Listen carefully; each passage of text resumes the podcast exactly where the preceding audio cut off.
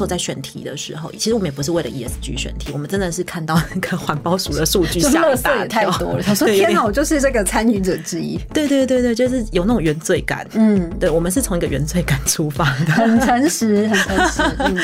因为很多呃，也坦白讲，我们碰到很多不同的企业，很多企业就跟我们讲说：“哎，那个算了，不要不要往那个地方，不要讲这个，丢旁边就好。”对对对，然后我们心里就想说：“啊，你就是。”就是被贴了这个标签，你不去处理它，这样就会非常非常困难。商周 ESG 与永续者同行，大家好，我是商周 ESG 主编管务员小管。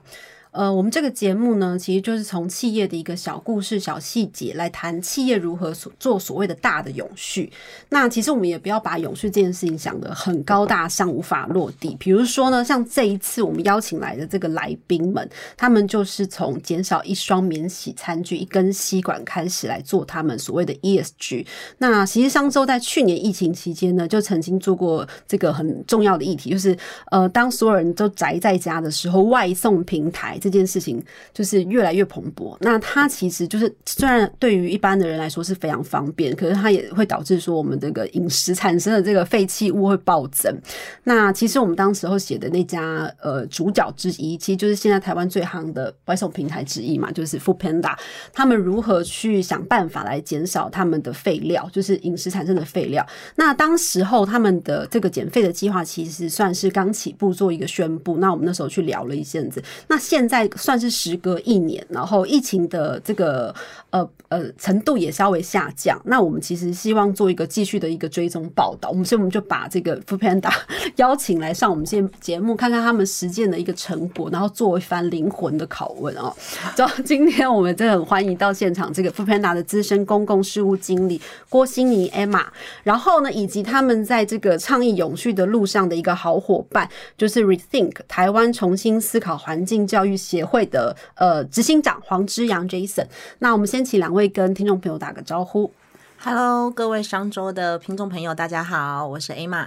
各位听众朋友，大家好，我是之阳。哎，哦，第一个问题就先来灵魂拷问，就是说，疫情期间呢，其实对于外送平台来讲，其实就是送的越多，赚的越多。但你们在疫情期间的高峰的时候，竟然还推了一个所谓的。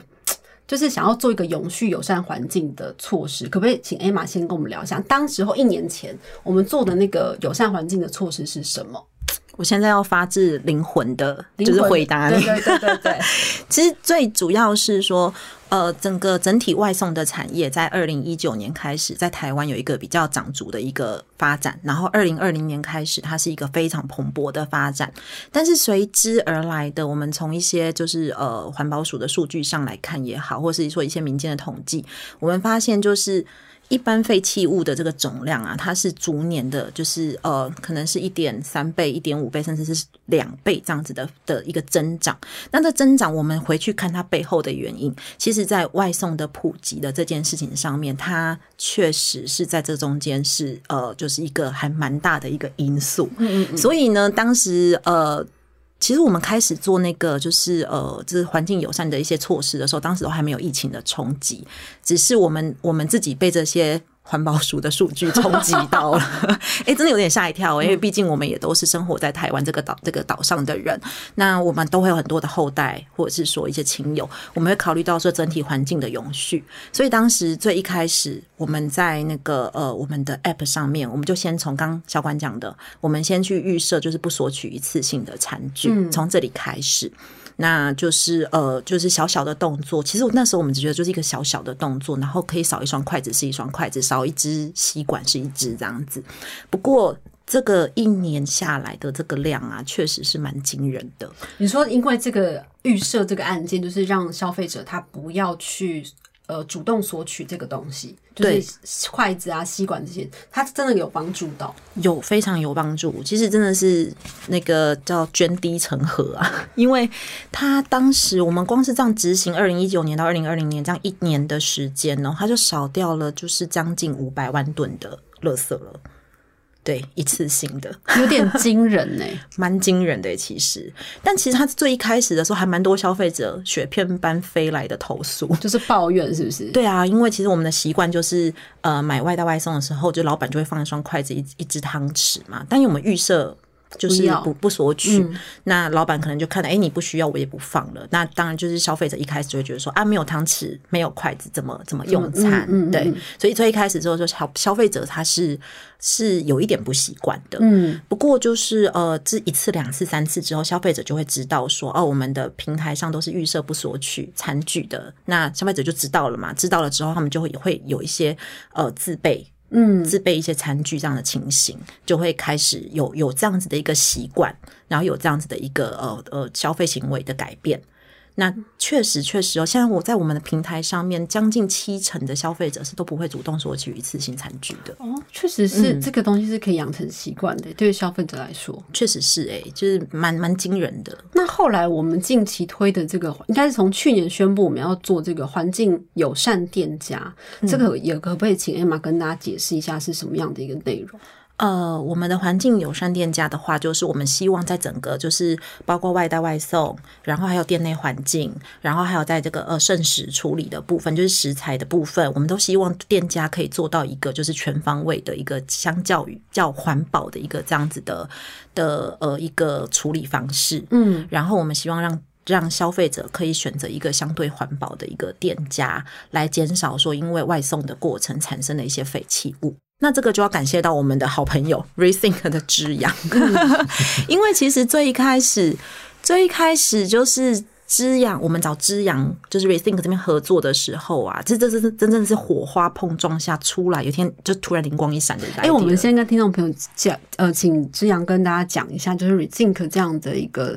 呃，它我它它是一个基金会嘛，那。呃，坊间我们都会形容这样基金会是一个比较激进、相对激进的环保组织，但环这样的环保组织，这种倡议永续型的环保组织，却愿意跟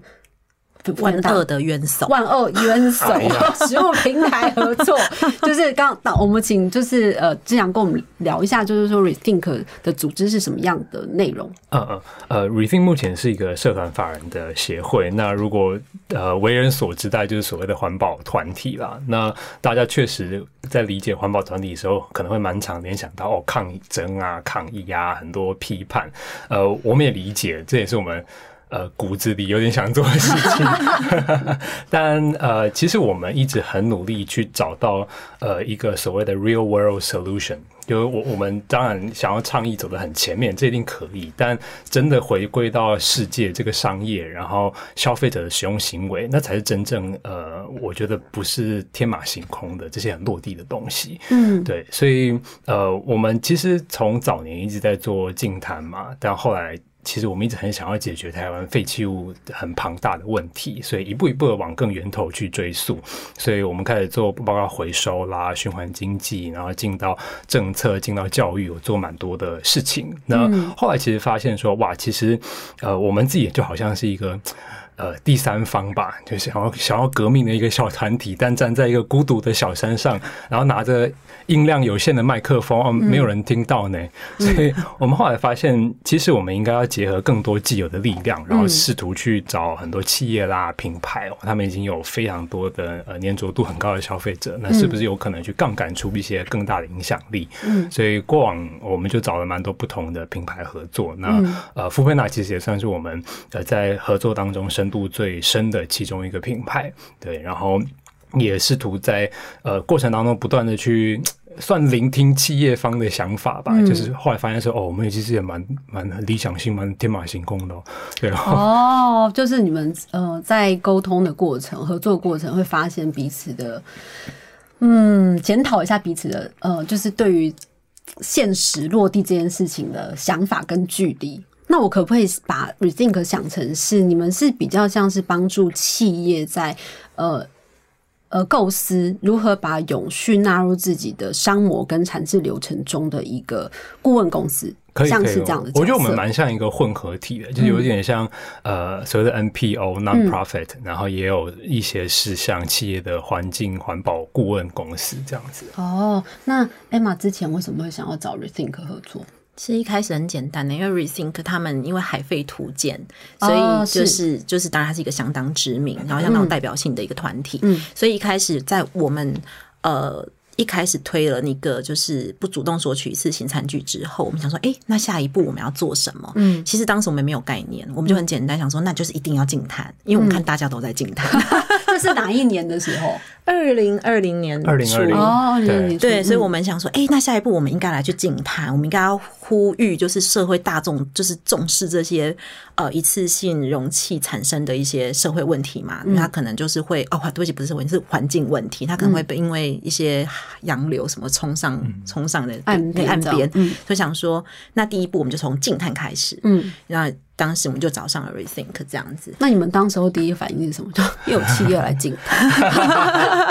对我们那时候有点，我记得组织内部有点小激动，哎、是是负面大，负面大。然后我们就忽然想到说，不行啊，负面大要进来当然很好，可是。我们还有大概呃赶快从包包里掏出来六十八件还想跟负面大一起做的事情，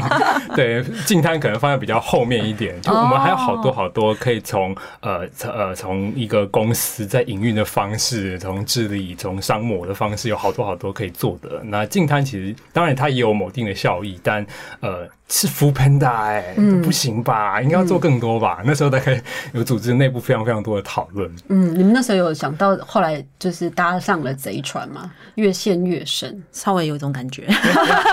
但我们陷得很心甘情愿，很欢喜甘愿。嗯，因为其实一开始，一开始我还记得，就是呃，Rethink 第一件事情，他是先拒绝我们要进摊，因为他们进，因为进摊是第六十八件事情，六十七件事情想我们先做。可是那时候是呃，其实我们呃，应该是说 Rethink 过度的期待我们，然后我们那时候过度的担担忧害怕，因为其实我们不晓得，我们没有合作过，没有没有不晓得怎么走下一步，所以那时候我还记得知阳弄了一份那个就是一个 deck。然后里面洋洋洒洒大概二十页有吧，嗯，然后列出各式各样布佩达可以做的事情，但是其实终归它的殊途，它的终归就是他希望我们从源头减费这件事情。哦，但你那你们那时候想的其实是比较是末端的部分做，没有那时候只想进摊哦，你们只想进 想太，我还想太多了，你还想嗯想太多。一，开始我们只想进谈，但讲出来是有点不好意思啦。可是因为那个时候其实大家就是一个边做边学，嗯。所以从一个就是呃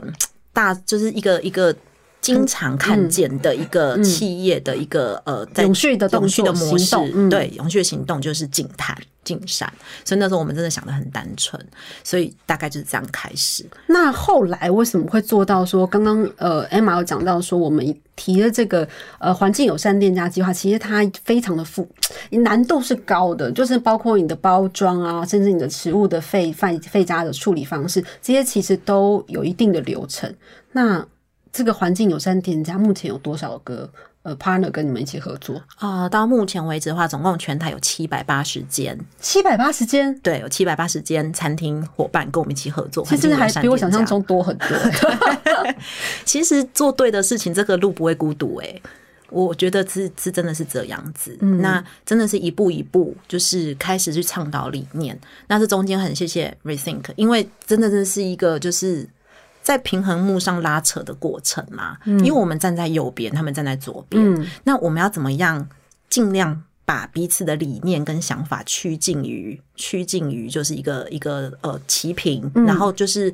呃，它不会是一个唱高调。它是大家做得到的，因为做不到就是零，但做得到就是至少还有个开始。嗯所以一开始我们就一直在找这个平衡点。那个时候就是知阳给了我二十页的这个 简简报。报之后，我想说哇，这真的是是很理想，没错，真的从源头减肥是很理想。可是当时其实我们没有一个具体的模式可以做，嗯。可是可是那时候正好是 Rethink 在推动他们的回收大百科，嗯。是继海废图鉴之后，他们想要在回收这件事情上面，呃，来教导就是呃民众怎么样去做好回收。嗯，那我们想说，这个点就触发了我们，我们说回收。有谁比外送平台更适合倡导回收嘛？因为我们是垃圾制造者啊，哎、这句话可以 quote 吗？这个哦，就是在这个外送过程中必要之恶啦。嗯嗯对对，嗯它就一定会发生的。但是我们怎么样去做好回收，至少它在这个这个过程中产生的这些废弃物，它可以好好的进进到回收体系，然后可以重新再利用。嗯，那这个我觉得真的是作为一个就是外送这样的一个串联的平台，对付佩娜来说，这件事情是责无旁贷啦，是我们应该做。但环境友善店家计划是一个从源头开始减肥的计划，哎，你们怎么会砰跳到那一步去？而且我看是有九大标准的产生过程，这个是不是有点为难店家？而且还有九百多家要跟你加入，这样，这个流程怎么设计出来？九大是怎么样九大法？这个为难的过程就要问一下知阳。呃，其实这个环境友善店家的标准，它也不是说什么哇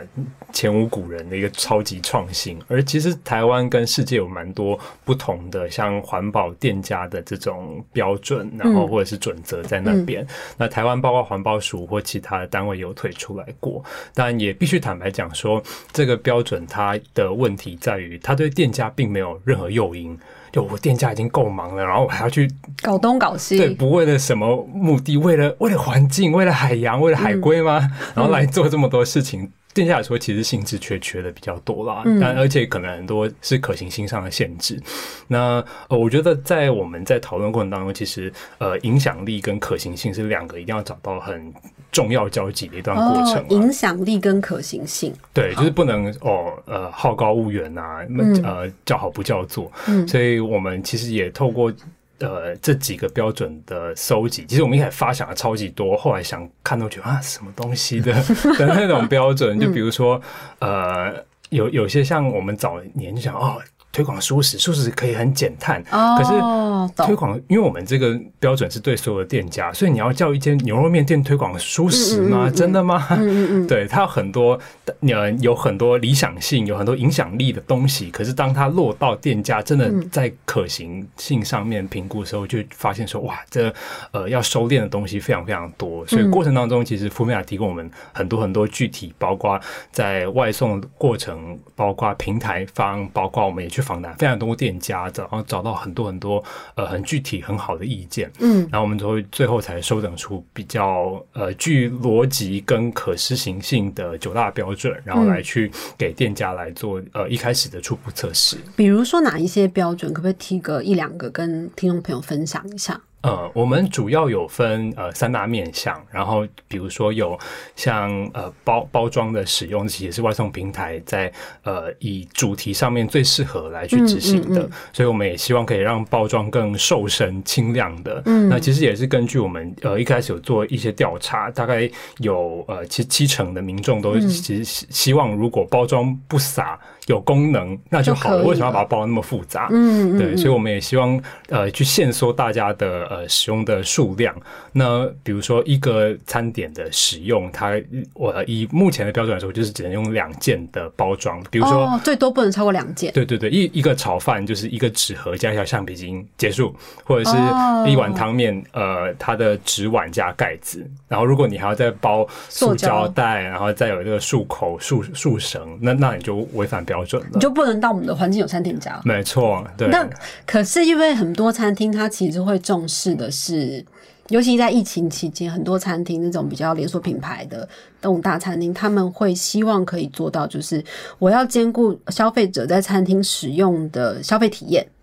所以他们会把很多的食材 就是分格分小格，然后飞的不要包装精美这样子。对对对，确实有一些这还是可能以他们来做，会有一些跟其他的差异化啦。对，但我们其实也是算啊，想要把这个标准做得宽容一点，就不要太太难，然后大家全部来考这个试都不及格，那也不是我们的本意。嗯，所以呃，我们其实每一个都是选择，就是你有呃三个。呃，标准的类别，那每一个至少要达到一题，然后总共四题，你就可以进到环境友善店家。对，所以即便你呃，你。品牌上面还是希望包装是比较精美的，但是你可以其他像是店内使用节能的设备啦，哦，这个也可以，对对对，或者是呃我们在包装上尽可能减少一些一次性使用不可回收的垃圾，比如说像铝箔纸、橡皮筋这些，而去取代使用呃一体成型的餐盒，那那这个其实也算标准之一。可是相对我知道说富片好像有推出自己的，你们去找了那个植物纤维的那种呃没有塑胶临摹的餐具，提供给友善店。家来使用，当然那个成本是相对比较高，对不对？对，那我们集团其实之前就是在德国母公司那边就有在提提到一个直鲜餐盒这样使用的一个可能性，嗯所以我们在台湾我们就就想说，哎，直鲜餐盒其实一个很好的的项目，哎，因为就是呃现在一般的那个便当盒，嗯它其实里面是会淋膜的，就还是一层塑胶膜。对对对。，但但是如果说它是一个就是无临膜的直鲜餐盒的话，就是据环保署公告，它其实就是一个就是直接就是一个纸类，这样子的一个、呃商品，对，有一个一个一个容器，所以它可以直接的就是进到回收体系，它就不需要再经过脱模或特别的处理的过程。所以那时候我们就尝试开始，就是说，哎，我们去试着去哦，如果店家有需求的话，我们尝试去推出这呃符合这样子环境友善这样子的一个标准的一个餐盒，嗯，那就是给店家这边来使用。但是那个还是需要他们付费购买。呃，对，我可不可以问一下，就是这个价格跟一般这种呃便当盒的价格差多少？确实是差别蛮大的耶，有到两倍吗？哦，不止哦，他们确实是不止哎。那我好奇是店家有使用的诱因是什么？啊、其实目前坦白说，就是使用的店家并不多。嗯，那目前就是还有大量在使用的是 Just Kitchen 的 Go Link 的它这个品牌。哦，对，那呃，其实之前我们有跟就是其他品牌，嗯。例如像是大户屋，嗯。有有有聊过，他们整个就是当然大户屋他们也是选择使用直线餐盒的，嗯。但他们有他们自己的去选购，但这个我们都是鼓，就是就觉得都很棒，这样都鼓励。不过那时候又发现一个困境，就第一个当然就是小关讲到的成本的问题，对，然后第二个是，其实直线餐盒这个技术在台湾它并不是很普遍，哦，然后它它并没有办法就是是一个量产的的情况。所以相对价格是颇是高的，是高的。然后就是、呃，在整个政策上来讲，它也没有特别的被被去鼓励，或者是说呃取代到原本的一个餐盒的使用。所以就是它还在一个就是进步的路上了。嗯嗯嗯，那刚刚讲到那个 Just Kitchen 的，还有一个品牌是专，就是有采用这样的餐盒，对可 Link 哦，可不可以提聊一下，就是说他们为什么会想要加入这个，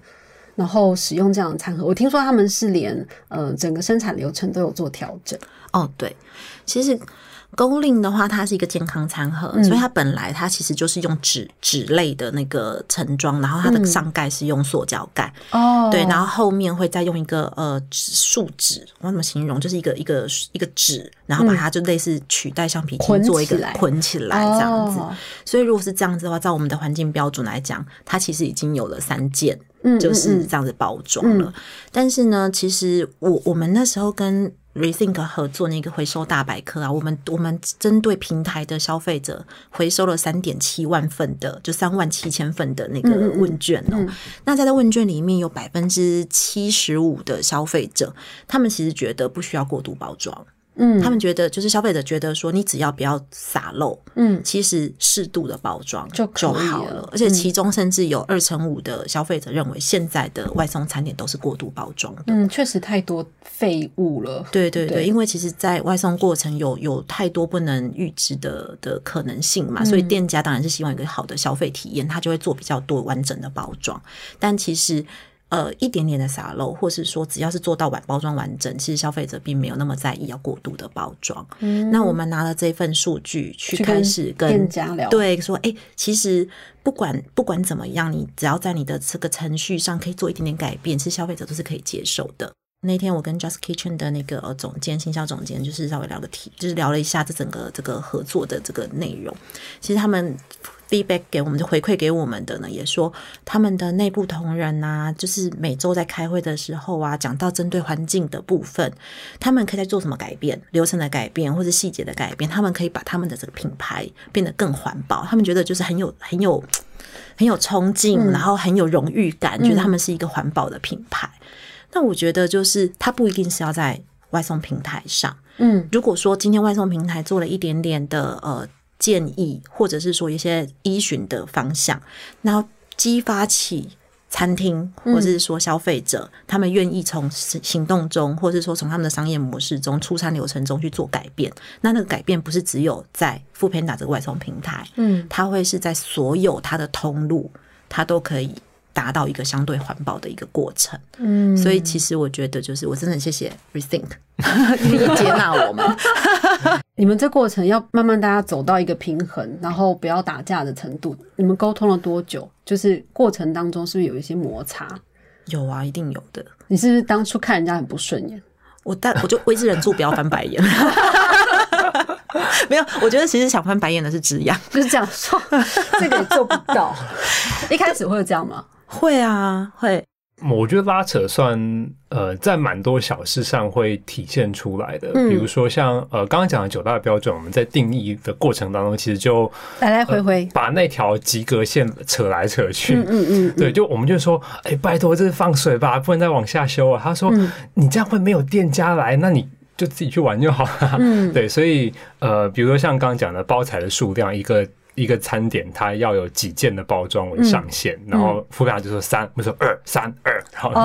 我说三，那全部都都都算进去啦，二又没有店家可以参加，所以其实那时候有蛮多很具体，然后很很很细微的东西，我们就在那边拉扯了蛮多的。但呃，我觉得很好的地方是双方都还蛮实事求是的，我们可以直接去找像店家做一些访谈啦，然后从消费者从真的店家那边得到最实际的回馈。那其实这些就会告诉我们，呃，真真相或者是实际上的答案应该是属于什么样的。那谁当然有些一定要再理想一点，那有些又不能太过理想。呃，刚刚二跟三件，最后就是选二哦。对，那其实真的非常多店家来报名时候，他就出局了。我一开始都还没有九大标准出来的时候，其实我们内部在在讨论，我们想说，哎，我们店家数这么多，弄个一千五百间不是问题吧？你们 total 多少？我们 total 在合作那当下大概是七万家合作厂、合作店家。嗯嗯，所以我们想说，七万家里面一千五百家不难吧？这样子，但那标准出来之后，我们就说，嗯，三百家，直接下修。可是不错啊，你们现在有呃七百八十家，对。对，但我我我后来我觉得就是，我觉得要在环保这件事情上，我觉得我觉得企业端呐，我觉得我这这是一个 learning 啊，就是真的不要过度的害怕，哎，嗯，因为我觉得呃不是，我觉得对不起，应该是说从数据上可以证明有环保意识或愿意加入环保的这样子的店家，其实很多的，他们只是一个，他们只是没有没有一个呃标准可以去展现他们。他们的这个呃友善环境友善的部分，嗯，又或者是他们不晓得该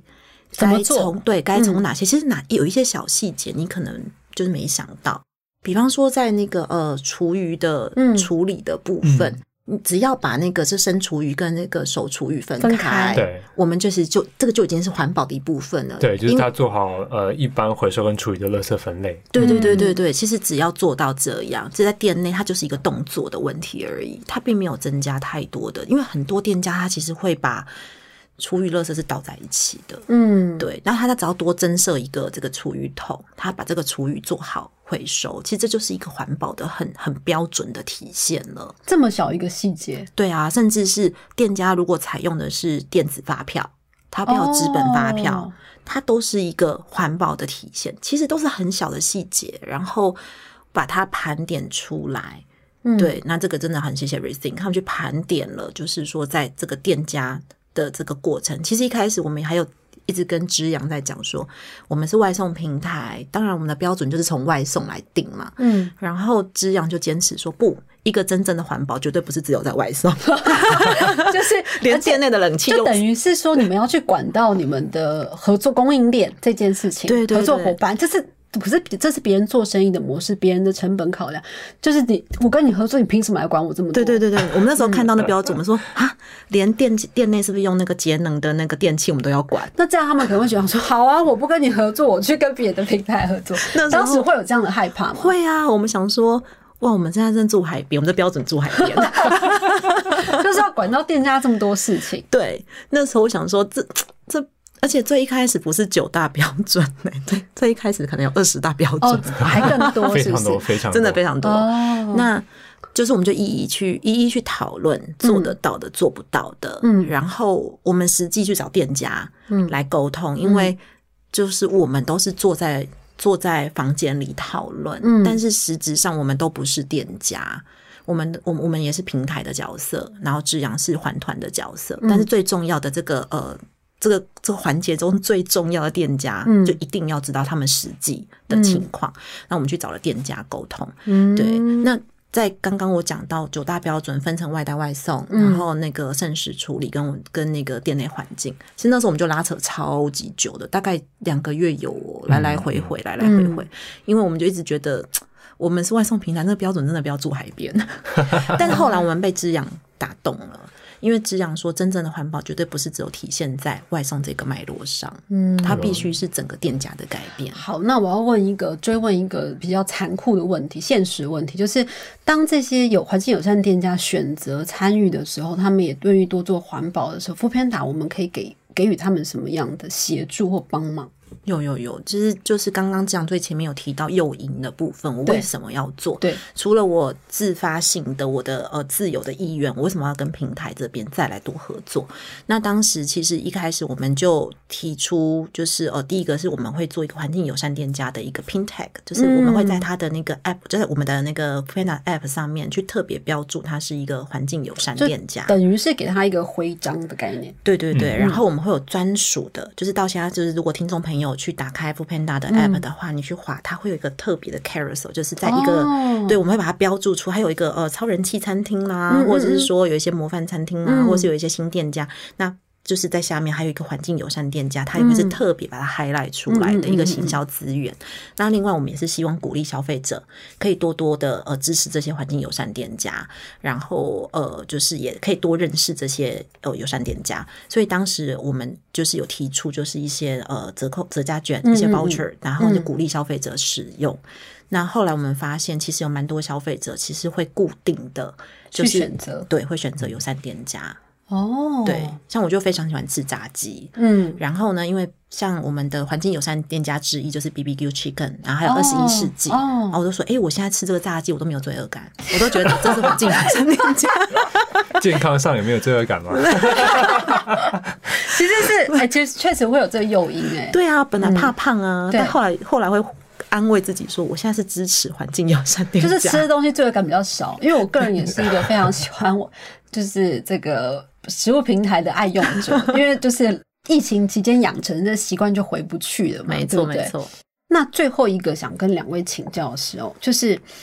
因为很多的企业其实他们也想要做永续。但是通常就会不知道其不知道从哪里下手，不知其门而入。那第一种方式可能 就是他们会选择去净滩，可是净完之后，他们就觉得心里一阵空虚，想说净滩这件事到底跟我的企业的核心能耐，或者跟我企业核心的商模有什么关系？那大家很多员工回应吧，讲说视成一次性的这种永续的行动和活动。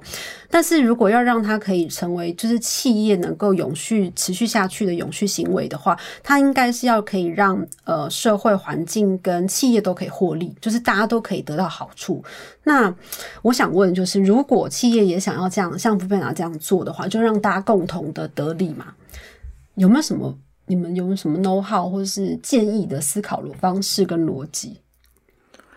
我觉得就是在这一次跟 Rethink 合作上是学习到蛮多的，就是呃，我觉得第一步，嗯第一步就是绝对不能站在本位去思考这个问题。嗯，对，就像我刚刚讲的，如果说今天我站在本位思考，就是整个环境友善这件事情的话，那我只会想要处理我的那个外送链。我根本不会去处理到他店家的环境，嗯但是如果说今天店家在他的环境、店内环境，或是说他的一些呃剩食处处理的这个部分，他都可以做到改善，而且它是一个长久的，嗯即便他今天不跟外送平台合作了，嗯他都还是会在这个模式上面持续下去。那那是一个永久的影响，嗯这才是一个真正的永续。但我我我是真心的说，就是说 f o o Panda 在环境永续这一块啊，确、实是蛮不设限的，也不会是局限在呃外送产业或者是嗯外送平台上嗯能够得利。其实我们希望的是共同啦，就共好。嗯然后，然后跟环团的合作也很重要，因为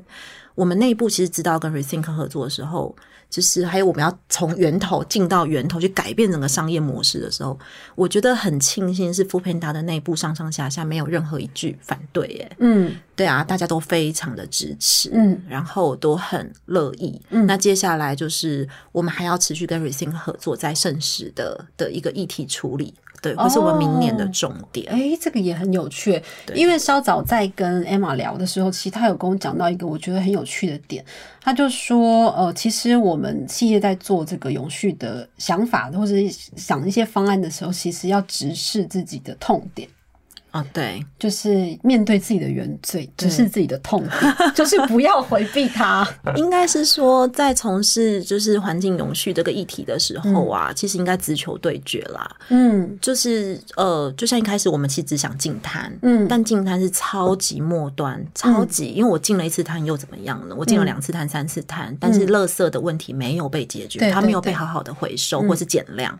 那就是呃。我们那时候在选题的时候，其实我们也不是为了 ESG 选题，我们真的是看到那个环保署的数据 就吓一垃圾也大跳太多了。他说：“对有点天哪，我就是这个参与者之一。对对对对，就是有那种原罪感。”嗯，对，我们是从一个原罪感出发的。很诚实，很诚实。嗯，对，那但是刚好啦，就是因为二零一九年其实大家没有什么在谈 ESG，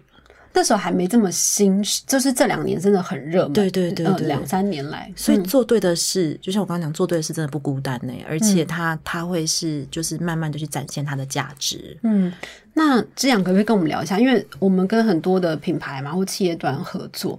呃，有没有什么样的建议是说，呃，当企业在思考永续这件事情，如何把他们植入到自己的公司文化 DNA，或者是商模可盈利，大家共好的时候，你们有什么步骤 people 可以跟大家讲？呃，我觉得从最一开始，从呃目标的定定，就我觉得在企业内部要怎么去找到一个永续发展的目标。如果我们可以很确定的说，好，我们就是有一个减碳或减费、减速等等，很结合我们自己企业，无论是在呃供应链的流程，或是我们职能上面一个很重要目标，我觉得呃去找到这个东西是还蛮重要的。嗯，那怎么找呢？会不会很难？呃，我觉得。呃，第一个一定是像艾玛刚才讲的，呃，一定要很诚实面对自己的状态，因为很多，呃，也坦白讲，我们碰到很多不同的企业，很多企业就跟我们讲说，哎、那个算了，不要啦不要往那个地方不要去啊，不要讲这个，我们丢旁边就好了。对对对，然后我们心里就想说 啊，你就是就是被贴了这个标签，你不去处理它，这样就会非常非常困难。嗯，对。那我们会给企业建议，其实都是我们从像整个价值的供应链来看，嗯所以我们怎么从一开始呃，你去生产制造啦，然后嗯到运输，到营业，到进到消费者，你消费者有谁，他们认知程度如何，你了解了多少？呃，我觉得有非常非常多不同的切入点是。呃，可以先去做一个比较发散式的寻找，那后来我们去 prioritize，、因为我们一定是有限的资源跟有限的时间，然后那呃一开始做一定要找到一个我觉得好的杠杆的点啦，就至少呃以永续部或公安部的，一定也要给呃公司或者是给自己消费者知道说，哎、我们试了一年有还不错的成绩单交给大家看，所以会建议从当中去找到一个好的 leverage 的点，然后去做出呃我觉得阶段性的目标也是蛮重要的。嗯，就一开始不要设的太高，达不到。对对对，对啊像刚刚说哦，一千五哦，没事，三百就可以 可以最后只弹性求有下修。哦，对对对，那最后应该是真的企业内部的沟通，真的就是呃各位的功力，因为像福卡其实就。我我们自己坦白讲，很意外是整个，我觉得横向啊，或者向上向下的都非常的目标一致，然后大家都喂，竟然会有这么多跨部门的资源进来，我们自己也蛮意外的。嗯然后所以让我们在做这件事情，呃，越有深度的事情，它一定越需要跨部门跟更多的、呃企业的时间啊，各种成本的进来。对，嗯那我觉得这个也会是在永续的战场上面。当然一开始大家可能会打一些哎游击战测试一下，可是接下来真的会开展出是一个。要走一年、三年、五年的那种大型的专案跟方向的时候，真的会需要企业有更完善、跟更完整的沟通，然后来让不同的资源部门都会一起进来。嗯，Rethink 嗯许愿名单？就是说，希望接下来有什么样的企业或产业跟你们来讨论这件事？啊，可以在这里喊话的吗？可以这是陷阱题吗？不是啊，当然不是。我们来许愿。许愿对，对，其实我们在蛮多像快快时尚消费啊这种厂牌，我们都还蛮希望他们可以的，因为哦，你知道现在很多环环保的风潮，但很多是走歪的那种，就啊，我想要。做呃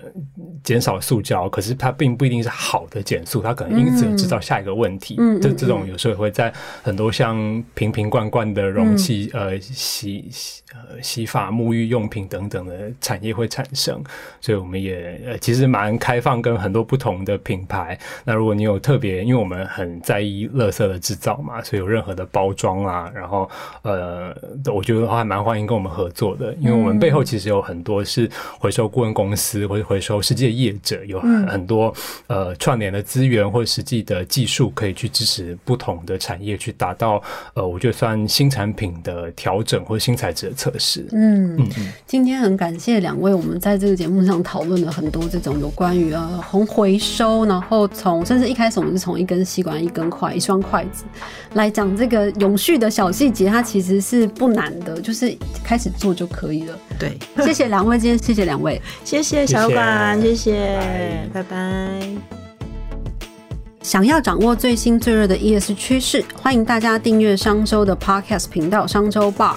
商周 ESG 与永续者同行。我们下次再见喽。